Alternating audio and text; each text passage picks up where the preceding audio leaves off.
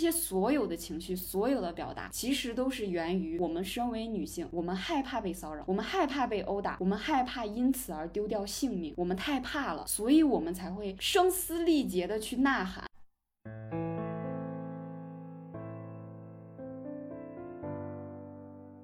Hello，大家好，我是知了。首先要向大家解释一下，因为最近我隔离了一段时间，所以被迫导致断更了。问路作为一期双周更新的节目，在后面的日子里一定会准时上线与大家见面的。为了弥补大家呢，我们也会延长这期节目的时长。话不多说，就让我们开始吧。今天我们讨论的话题可能相对来说会比较沉重，尤其是在某地暴力事件发生之后呢，女性主义再一次的被推向了风口浪尖。为女性发声是我们的责任。无论是为那些已经受到伤害的人，还是为我们这些幸运者，我们都不应当保持沉默。案件目前还在调查当中，在没有官方的结论之前，无论是对于案情还是最终的处理结果，我们都无从猜测。但我们应当坚信，司法公正一定会严惩那些施暴者，还受害者一个公道，让社会更加稳定，让我们的生活会变得更加的安全。我们也坚信，法治一定是置于教会女性保护自己之前。但这并不意味着我们不需要去学会。如何应对危险？很多时候，如果可以讲道理，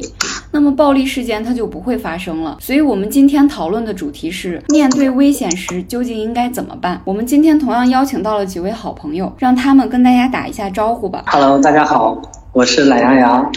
呃，毕业于中国人民大学法学院。呃，Hello，大家好，呃，我是苹果，我学的专业是社会学。Hello，大家好，我是葱花，我是一个学外国语言学的同学。今天很高兴来到知了姐姐的节目。虽然唐山的这次暴力事件作为一个个例，但其实我们会想到。就类似于这样子的暴力事件，其实离距离我们并不远，它可能会发生在我们每一个人身上。所以这也是为什么舆论在发酵之后，几乎所有的女性都陷入了一种恐慌，因为我们会自自觉的带入到受害者的身份当中去。如果说夜行。穿着暴露，单独的去出入一些比较危险的场所，是我们作为女性可以主动去避免的。这一次的这样一种事件当中，它所存在的这样一种场景，是我们每个人都可能会经历的。谁能说自己永远都不会去烧烤店吃饭呢？还是说我永远都不会跟我的女性朋友结伴出行？或者说可以保证自己永远都不会喝酒？我们在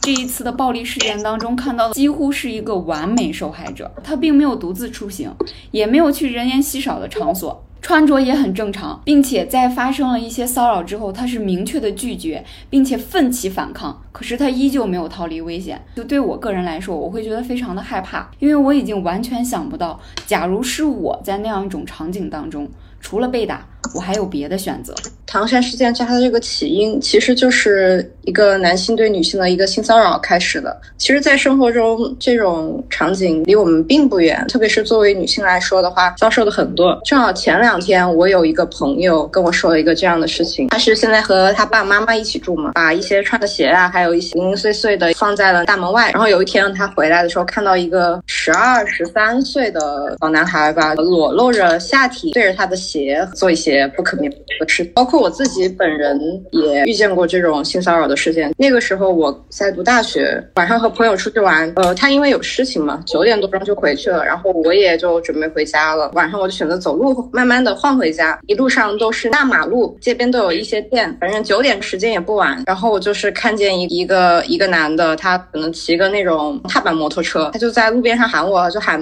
美女美女。当时也不知道什么事，他看看上去好像具体已经记不清楚他什么样。反正我感觉就是很正常的一个路人，和其他的街边上的人没什么区别。但是他是一个那个暴露狂，然后就对着我。甩动他的下体，然后我就翻了个白眼，然后我就没有理他，我就走了。呃，虽然当时我觉得我自己可能感觉没有什么，但是后来回去的时候，我就是呃老是反复的想这个事情，确实感觉自己还是心灵上还是受到了一点伤害吧。但是实际上，我跟别人讲，别人好像就是也是当做一个那种个奇闻异事来听一样的，因为他毕竟觉得呃你只是看了一眼，确实没受到什么实际上的伤害。但是我自己感觉我确实给我留下了一些阴影。我小时候也见过。嗯，而且是我上初中的时候，冬天的早上，那个时候因为我家离学校很近，然后我早上去上学的时候，我连马路都不用过。从我家里的小区出来以后，我只要沿着路边往前走，大概走十五分钟，我就会到学校的大门口。而且我们学校、我们家都处于那种非常热闹的地方。它只是冬天的时候，为了上早自习，你可能出门时间会稍微早了那么一点，有一些店铺没有开门，然后就有一个陌生的男人藏在那个小的角落里头。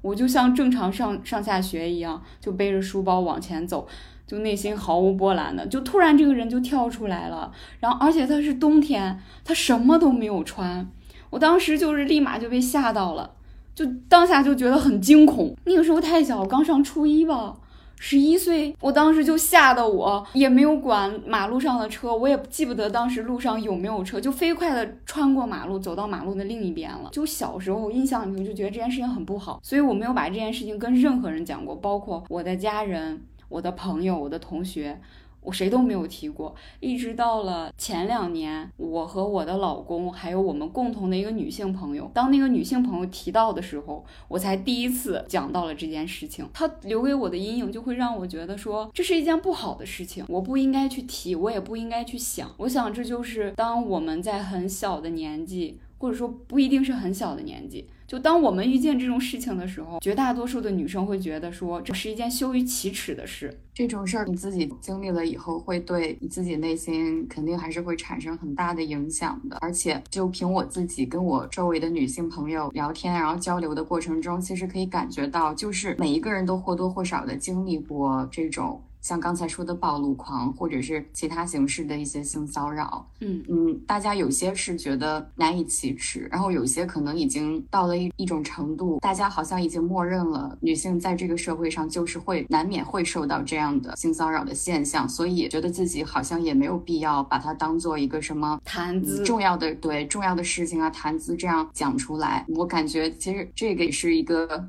很悲伤的一个现象，对，就它已经变得太平常了。只要你是一个女生，你可能都有过类似的经历。你跟你的朋友讲的时候，你会迅速的发现。无论是你的同学、你的朋友、你的同事，只要她是一个女生，她一定会在性骚扰呀、袭击啊、暴露狂呀、跟踪这件事情上与你有相同的经历。这就是一件，就像刚刚葱花说的，它变成了一件很悲伤的事情。我们都知道这是一件错误的事情，也知道这些人是在犯法，但是你会发现 犯法的这些坏人太多了。我读本科的时候，当时是在。我是在那个省的一个小县城，相当于是小县城的一个地方上学。然后我每次如果要回家，我比如说我去坐高铁或者要坐飞机的话，我在的那个地方它是没有机场也没有高铁站的，我要先坐大巴车，坐大巴车转到那个机场或者车站，然后再上车回家。然后有的时候我在家这边的机场车站下了车，也要转一个大巴再回我自己家。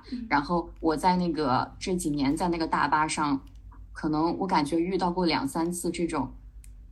嗯，就是类似于性骚扰的经历。有一次呢，是我当时在那个车站下了车之后，我没有选择去转转火车回我家，而是去坐了一个大巴车。那个大巴车它是要开五六个小时的样子，然后走高速。我当时就是跟所有的返乡大学生一样。就穿着很正常的衣服，然后拖着我自己的行李箱上高速，呃，坐那个大巴车上高速回家。然后当时呢，当时我上去了之后，车几 几乎坐满了。然后当时在车上有一个有一个类似于好像是类似于售票员的一个一个角色的那么一个大叔，他当时看到我就跟我说：“你坐这儿吧。”就指了一下第一排的一个空位子，然后我就坐在那里了。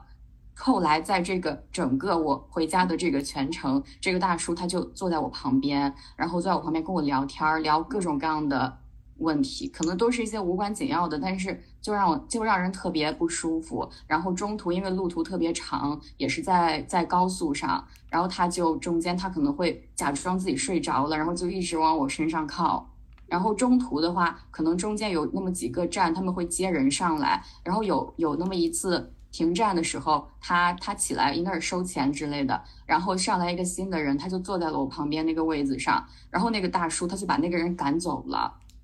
他把那个人赶走之后，他继续坐在我旁边，就全程这样持续了五六个小时。当时真的是很没有办法的一个情况，因为他不是在市区里面开车，他是整个都在高速上。我我当时也，而且当时我年纪也很小，你就完全没有。办法说你去做什么，而且他其实。你要说他真的做了一些什么很过分的事情，他也没有明面上的那些举动，但是他就一直就是一直在旁边跟你聊各种很奇怪的话题，然后往你的身上靠呀这样子。然后当时我都不知道开车的司机会不会是跟他一伙儿的，然后所以就是当时我自己也什么都没有做，就一直到我到我家那站，然后我下车走了，就非常窒息的一个过程。还有，嗯，还有遇见过的可能没有这个那么严重，是比较短途的那种大巴车上。他也是遇见那种那种大叔，然后坐在旁边，一定要往你身上靠。然后后来我再遇见这种，我就会直接把他挤开，然后我去换一个位置。当因为那个车是在相当于是在市区里面开吧，然后也有别的空位，然后我有别的选择。但是遇见那一次的时候，是真的一点儿选择都没有，特别绝望。当时心里面，其实对于女性来说，这就是一种性骚扰，但是对很多男性。来说，或者是社会默认，它仅仅是一个开玩笑而已，它并不能达到一个性骚扰的程度。如果说女性她去反抗，或者是说她去她去反抗这种骚扰行为，他们会觉得你矫情，觉得你在破坏这个社会的规则和秩序。对，觉得这明是约定俗成的东西，呃，为什么别人可以，呃，你这么矫情，这么难搞？就包括这一次的暴力事件，就会有一些人，他们认为说。这样一个女生，她不应该就受害者不应该在大庭广众之下下一个男人的面子，就在他们的眼里，去保全一个坏人的面子，要远比这个女生守护住自己的合法权益要重要的多。这就是一种很冷漠的现象吧，哪怕不是这个事情，哪怕换了一件其他的事情，他们也就是会不会说是去站在这个受害者的角度去多一点理解，多一点共情，可能大家也是陷入了。我们从小到大受的这个应试教育体系的那种影响，我个人是感觉，虽然咱们国家的应试教育确实是为这个普通的孩子读书，然后人才选拔做了很大的贡献，但是它的弊端就是在于我们在应试教育中学到的更多的是去服从，而不是去思考。我们从小就是可能会听到一些说法，比如说。同样的一个班级的孩子，为什么你学的不好，人家学得好？那肯定是你的问题。然后为什么这个事情发生在你的身上，不发生在别人的身上？那肯定也是你自己有问题。然后从小对于小孩子的这种教育，然后慢慢的那种思想，那种受害者有罪论的雏形就渗透到了大家的脑海里面，就一直带到了后来发生什么社会上发生这种事件，然后有人遭遇不幸，大家的第一个想法可能总是去想。哎，是不是你有问题？嗯，这是我跟大家，嗯，我们通过就朋友之间聊这个，或者我们面对面聊这个，我可以把我的遭遇，把我的那个心里的想法说得很清楚。但是，一旦这种事情通过网络，以这种新闻报道呀，或者是呃口述、视频记录这种形式传递出去，就面向不特定的网友传递出去的时候，大家其实他没有机会，他不认识这个受害人，然后他也没有机会听，在他的心里当时。他的视角是一个什么样的情况？他们没有机会听到这些，那他们就只只会就只能从自己的角度、自己的想法去代入，然后去评价这个这个事情。哎，那你当时你遭遇这个事儿，你是不是做了什么什么什么呀？嗯，你是不是呃哪里不对，哪里不好，所以才导致了对方对你做了什么呀？就会非常非常容易出现这样一个情况。虽然有些时候可能网友或者是。嗯，其他评价这个事情的人，他们也是出于一种那种哀其不幸，怒其不争的那种心心理，或者是一些大人对于孩子，就长辈对于小辈儿的，哎，怎么这样呀，就觉得很惋惜。但是呢，我感觉一旦他们，他们其实他们的思维角度就是陷入了那种不断的从受害者身上去找问题，然后慢慢慢慢的就形成了这样的一个。定势在社会上形成了这样一个风气，我感觉这个真的是需要我们每个人去下意识的去改变的事情，需要做很多的努力。这样，懒羊羊，你在听我们去讲我们自己还有身边朋友的这种经历的时候，你有没有觉得说，你作为一个男生，你可能在你的认知里头，你觉得这种事情绝大多数应该都是存在于新闻报道里的，可能就是你不会觉得这种事情很常见。你知道它存在，但你从来没有想过它会有这么多。可能，呃，虽然都是男性，可能不同人的理解还是不太一样的。嗯。呃，像刚才苹果和知了提到的那种情况呢，我也是可以理解的。从我的认知里，我也我也是倾向于把它认定为一种性骚扰，这和一个人的观念有关。其实社会上一旦出现类似的事情，这个舆论会比较复杂，然后各种各样的观点都有。就是可能大家刚才所批判的，或者说所提到的这种观点，是社会上一部分人一种不健康的、不正常的一种观点。那它肯定会存在，那我们对对于他们的存在，可能啊也是无能为力啊，确实是改变一个一个人的观念是非常难的。然后另一方面，其实大家提到的这种自己身旁的这种遭遇，也反映了现在的一个社会发展的一个情况。现在可能他的性骚扰的这个方式，呃更加的隐晦，它的形式可能会很更加多样化。而且这个界限也不是很清楚，所以会导致很多人呢，在这个界限上去游离，去试探这个底线。而另一方面，可能因为这个情节也不是很严重，所以很多时候我们去啊求助于公权力机关也是无能为力。那也就导致实践中呢，这种现象呢越来越泛滥，越来越猖獗。我想这个也是一个原因之一吧。就作为你个人来说，其实你是可以与我们受到过这些伤害会有共情的，只是。就是有一部分人可能他们嗯，因为所谓的性骚扰嘛，它它是有一定的界限和一定的这个观念的。我觉得心中啊有一杆秤的人啊，有一点良知的人。都还会比较清楚的分辨这一个东西，但是可能我确实没有像女同学那样啊，情绪上有那么感同身受。我理性上可以理解，但是感性上可能上升不到大家到大家的这个程度。因为可能在比如说在唐山这个事件中，啊，其实女性的视角是占据压倒性地位的。那在男性的角度，他可能只是一个强者对于弱者的一个这种剥削。但我但我觉得可能。不论是男女，都有一个共同点吧，那就是在这个事件中呢，其实我们都是憎恨这个暴力，同情弱者的，并且希望这个犯罪分子得到严惩。你刚刚提到说，嗯，其实有很多男生会认为说，在这样一起暴力事件当中，是强弱之间的一个冲突，但是在绝大多数的女性眼中，它其实就是一种。性别上面造成的一种侵害，然后男生可能会觉得说，这个是一个区别，对，就会觉得说我们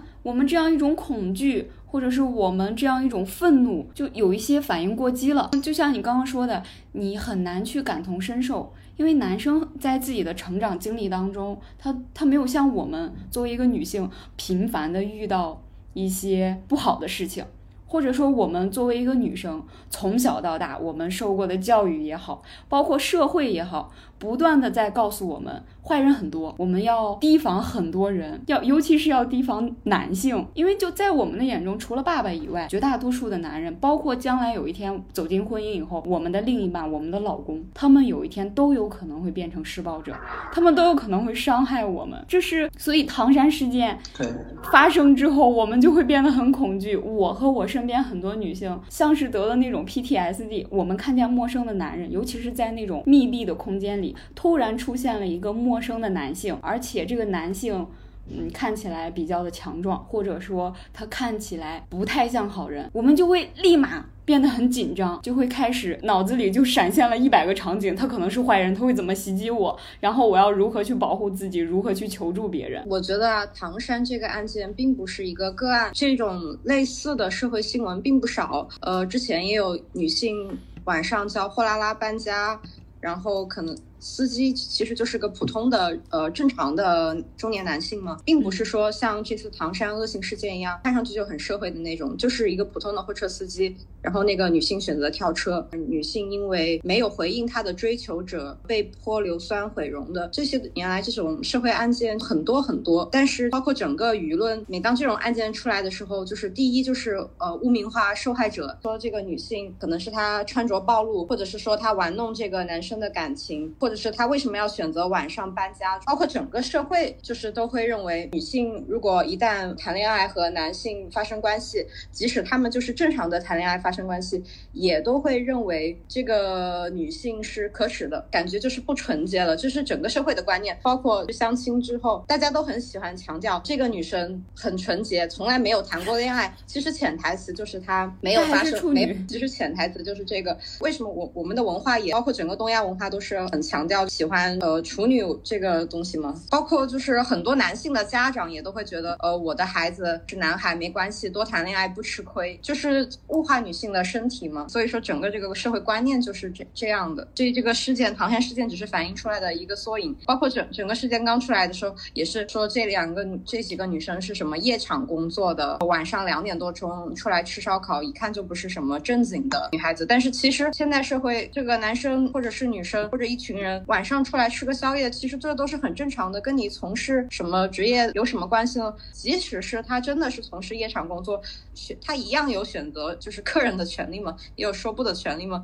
刚才懒羊羊提到的那个，他说这一次唐山的事件，好像在舆论上女性占据了压倒式地位了。嗯，为什么会出现你体感上的？不是针对懒羊羊，为什么会出现很多男性朋友，大家体感上的？嗯，这一次事件里，女性网友呀，或者是。呃，女性声音的地位占据压倒压倒式的这种现象，嗯，你看现在这个事情已经过去一段时间了，但是我现在回想起来，当时我第一眼看到那个视频，这个事情刚发酵起来的时候，就是那种愤怒感，那个无助感还是特别特别真实。我个人感觉就是在这个事件里面，非常多的女孩儿，然后女网友，她们当时就是在那种。巨大的愤怒的推动之下，说出了很多平时埋在心底里面的话。这些话可能是平常。碍于一些周围人的看法呀，碍于这个社会环境，他们就不会在，比如说朋友面前，也不会在自己的朋友圈里面去讲自己嗯遭遇的事情啊，或者自己对女性权益的思考这些话题。而且平常呢，可能遇到一些女性权益相关的话题，大家会怕引起一些不必要的争端，可能就沉默过去了。因为其实我个人，我是在生活中还有在网络上，我是有经常尝试去为女性发声的。这个发生。的过程其实是充满充满难题的，比如说你如何去把握一个所谓的度，这个度的意思就是你可能会遇见一些不认同你的看法的人，然后他们也许会站在他们的角度去解读你的话，然后去说，哎，你是不是在挑起性别对立，去给你扣一些莫须有的那种帽子？但是虽然我我个人心里认为，这个所谓的度其实也是这个社会环境给。女性带上的一个枷锁，因为它就表现在你为你自己争取权益，或者是发表看法的时候，有一些人呢，他们觉得你说的话超出了他们的认知，然后这个时候他们就会用一个度去衡量你，去给你贴一些标签。但是在唐山这一次的事情里面，我感觉到大家终于就是在那种巨大的愤怒的驱使之下去开始抛弃那个所谓的度了。他们包括我在内，我们很多女性朋友，我们就真的开始去跟自己的家人朋友去。讨论这个问题，我的朋友啊什么的，我们在聊的时候也会聊到，大家在一起坐在客厅里，坐在沙发上，然后聊起这个，然后我们从我们的视角去跟我们的长辈啊，或者是跟其他的朋友去讲，哎，为什么我们对这个事情这么生气？然后我们从小到大遭遇了什么，心里经历过什么，也会在朋友圈里去转发一些相关的内容，去传播女性的声音诉求。给我的感觉就是大家终于变得勇敢坦诚起来了，但是其实这。这种坦诚和勇敢背后，也是极大的悲伤和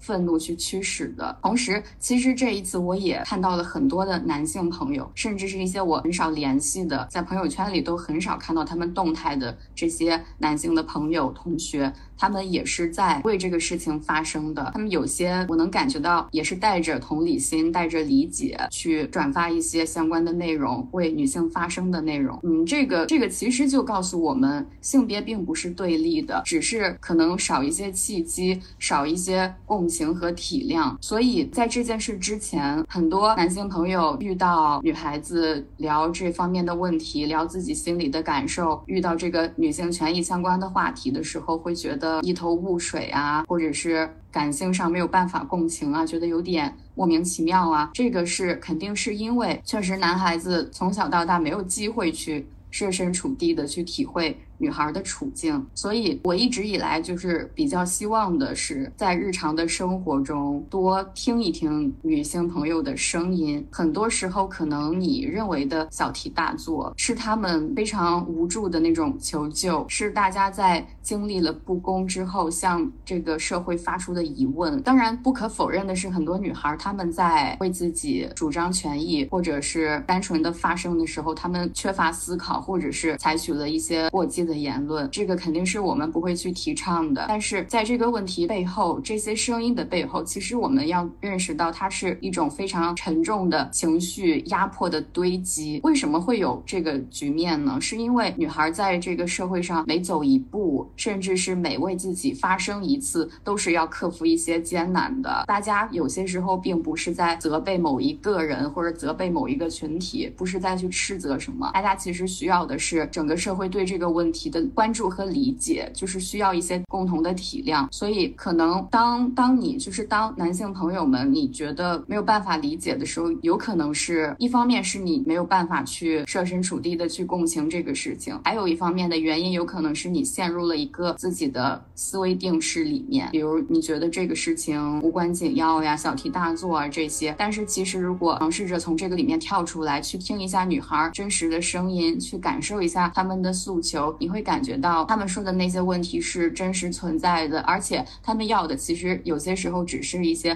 共情和理解。其实唐山事件它的反响比以往的这些。呃，其同类的社会事件反响要更大。除了说造成的后果很严重，除了这种因素以外，还有一个很重要的因素就是我们没有办法去责怪这个受害者。他像就像刚开始我提到，他是一个完美受害者。就是假如说一个男生，你难以想象。女生对于这些事情的愤怒的时候，我们不妨来假设一下，假定一些场景，你来感受一下。比如说，现在你成家了，你有了一个儿子和一个女儿，然后出现了以下几种场景，你会更担心谁？我说的是更，因为都是你的孩子，你可能在他们遭遇危险以后，你都会担心。但是我们现在要强调的是更，比如说你的儿子和女儿同时在深夜独自滴滴打车，你会比较担心谁？假如说你比较担心你的女儿，那么你认为有可能加害你女儿的这个罪犯，你认为他是一个男性还是一个女性？你的儿子和你的女儿同时搭乘拥挤的地铁，其中一个人被性骚扰了，那你首先觉得说？他们两个谁被性骚扰了？性骚扰他的人，你认为他是一个男性还是一个女性？还有就是你的儿子和女儿在放学之后，他们单独进入了电梯。当你的儿子进入电梯的时候，这个电梯里全部都是成年的女性，而你女儿进入的这个电梯里都是成年男性。那这个时候，你作为他们的家长，你会更担心你儿子的安全，还是更担心你女儿的安全？然后他们在放学的路上独自回家，突然之间，他们给你发了短信。说他被陌生人尾随了，偷拍了，并且试图在网上进行人肉。那你作为家长，你觉得尾随你孩子的这个陌生人他是男性还是女性？这个被尾随的孩子究竟是你的儿子还是你的女儿？你的儿子和你的女儿终于有一天他们长大成人了，他们已经二十五岁了，在深夜的时候他们去出门了，告诉你说要和自己的朋友一起出去玩儿，你会更担心你儿子的安全，还是你女儿的安全？然后你的儿子和你的女儿再大一点，他们结了婚了。突然有一天，他们回家告诉你说：“我遭受到了严重的家暴。”你觉得说这句话的会是你的儿子还是你的女儿？然后或者说有一天，他们告诉你说自己在微博私信里头收到了陌生人发来的一张下体图，并且配上了一些比较下流的骚扰性的言语。你认为这个骚扰的陌生人是一个男性还是一个女性？收到下体图的会是你的儿子还是你的女儿？我刚刚假定了这么多的场景，它就是我们生活里头很平常的瞬间，它根本就不是说我虚构的像电影的出现了一些戏剧化的极端情况，是我们每一个人，无论你是什么性别，你在生活当中都会经历。我并不是想要告诉你说你的儿子或者说一个男性他不会遭遇危险，他不会遇见坏人。我是想说在面对这。一些不幸的事件的时候，作为一个男性，他受变成一个受害者的几率大一些，还是说作为一个女性，她成为一个受害者的几率大？如果你也认同说作为一个女生。成为受害者的几率会大一些，那你大概就会理解到为什么我们会一直强调说，在女性的成长过程当中，我们的危险系数其实远远的高于男性。你也会明白，你作为一个男生，在你的整个人生当中，只要你不去主动的招惹别人，可能你成为一个被害者的几率会非常低，除非你特别倒霉，有一些天灾人祸。但是女生并不是，就这样一些稀松平常的场景里面。我们可能遭遇危险的概率实在是太高了。我觉得现在，呃，我非常认可、认同你们说的话，这个我肯定，我跟你们是站在同一战线上，这个不用怀疑。而且现在，我认为现在舆情舆论的爆发呢，我觉得恰恰是一种女性意识的彰显啊，就是每一次舆情案件呢，都会让社会去更加关注这些方面的问题，从而成为改变现状的一个契机。我觉得这这个可能一定一定角度上也是有进步意义的。其实我们聊这个不是想去讨伐男性，我们更多的是想要诉说，想要去让更多的人看到这样一种现实。想要让大家知道，我们作为女性，可能在成长的过程当中，需要担忧的事情、承担的压力会非常的大，而且在我们不同的性别当中，女生看待男生和男生看待男生是不一样的。对于男性来说，你身边的男性，他有可能会是你一起踢球的好朋友，可能是一起打游戏的战友，也可能是在酒桌上大家。就是推杯换盏的兄弟。你面对陌生男人的时候，无论你会不会跟他成为朋友，你都很难会对他产生一种莫名其妙的恐惧。就是当男性去看新闻里的坏人的时候，会自然而然的觉得说，嗯，坏人是极少数的，每天遇见那么多人，自己遇见坏人的可能性也很低。但是我们作为一个女孩，对待陌生男人，我们的本能就是恐惧。然后力量又很悬殊的，他看起来又不像好人的，我们就会很恐惧，而且这种恐惧太熟悉了。我们从小受到的教育，看到的真实案例，包括我们自己的亲身经历，都在提醒着我们，男性是不友好的。就是男老师、男司机、男同事、男领导、男路人，都有可能成为那个加害我们的人。我们需要时刻的保持警惕，我们必须要保护自己。这是所有人不断的告诉我们，所以当男性对于同性的第一判断是熟悉和陌生的时候，作为一个女性，我们对于男性的判断就是他是否危险，它是否是暂时安全的。其实像在我们生活中真正遇到的这种恶性案件是少的，更多的对于女性的一种侵害，它都是隐性的，比如说一些带有颜色的调侃，这就是一种性骚扰。如果说真正女性真正受到了侵害，呃，强奸这种，你选择了去报案，你所要承受的一个社会舆论的压力，对你来说是非常巨大的。整个社会都会对你有，就是开始我说的那个污名化受害者嘛，对你有一些不好的猜测，认为你私生活很乱，开始各种编排各种桃色的那种绯闻和新闻。所以说，其实呃，如果一个女性遭受这些危险或者侵害，很难用法律这种途径来保护自己的。结了婚之后，包括家庭里面。就是一个家暴，你家暴如果选择报警的话，这是属于家庭纠纷。其实警方也只是会给你调解，或者是请当地的呃妇联。如果涉及到孩孩子的，可能会请当地的那个未成年人保护机构来进行介入跟调解。但是实际上，最后对于侵犯侵害者侵害者来说，并没有什么实质性的惩罚。但是你。所遭受的暴力和那些对于受害者来说是确实留下了很多的心理阴影以及整个伤害，所以我感觉其实，在我们的生活中，女性想要通过一些司法的渠道来保护自己是比较困难的，可能更多的时候需要我们那双眼要凭一些或者是凭一些运气才能避免这种受到这种侵害。你刚刚说要凭运气的时候，我看到你也笑了，就你也觉得这样很荒唐。有一些男性说，他们认为感到很委屈，因为他们没有伤害过自己身边的女性。他们也会明确的表示，假如说身边看到陌生的女性遭遇危险了，也会很努力的去出手相救。他会就是你为什么要因为极少数人的这种很坏的行为，就这样看待我们整整个群体呢？但是我们在看待这件事情的时候，女性会与受害者完全。共情。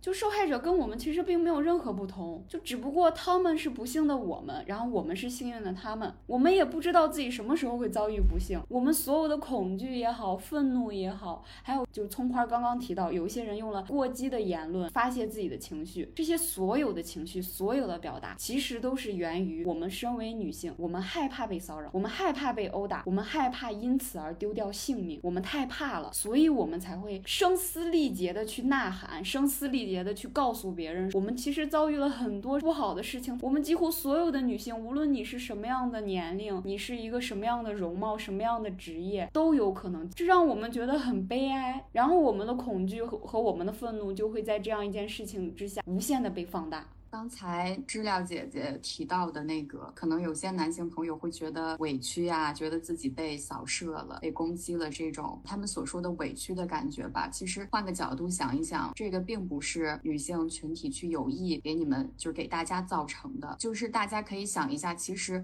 这些这些施暴者、加害者，还有包括社会舆论中不断的把矛头指向女性、指向受害者的这些键盘侠们，其实他们的所作所为，共同造成。成了对陌生男性的可能一些没有由来的那种恐惧。其实我感觉这确实也是对其他的男性是不那么公平的一件事情。这就体现出来，其实我们的很多社会观念，他们也是有对男性群体的裹挟的。比如，就像我们从小听到的话，很多都是：哎，你是一个女孩，你必须怎么怎么样；你是一个男孩，哎，你又必须怎么怎么样。你不能做什么，你要做什么。然后其实是同样的，这些也是对男性群体上的一些枷锁。这个是。是跟每一个人都有关系的，所以我感觉回到刚才那个问题上，有些男性朋友觉得自己好像是被斥责了呀，然后觉得很委屈啊。如果你自己也认识到你自己并不是那种施暴者，不是那种所谓的坏人，那你自己就没你没有必要把自己放在一个你觉得你被攻击了的那个位置上，因为大家只是在谴责那些施暴者。这个时候你去跟那些坏人去隔席，而不是把自己自己把自己好像无意识的放在了一个对立面上。就我们愤怒的。原因并不是性别对立，我们的愤怒是性别对立的结果。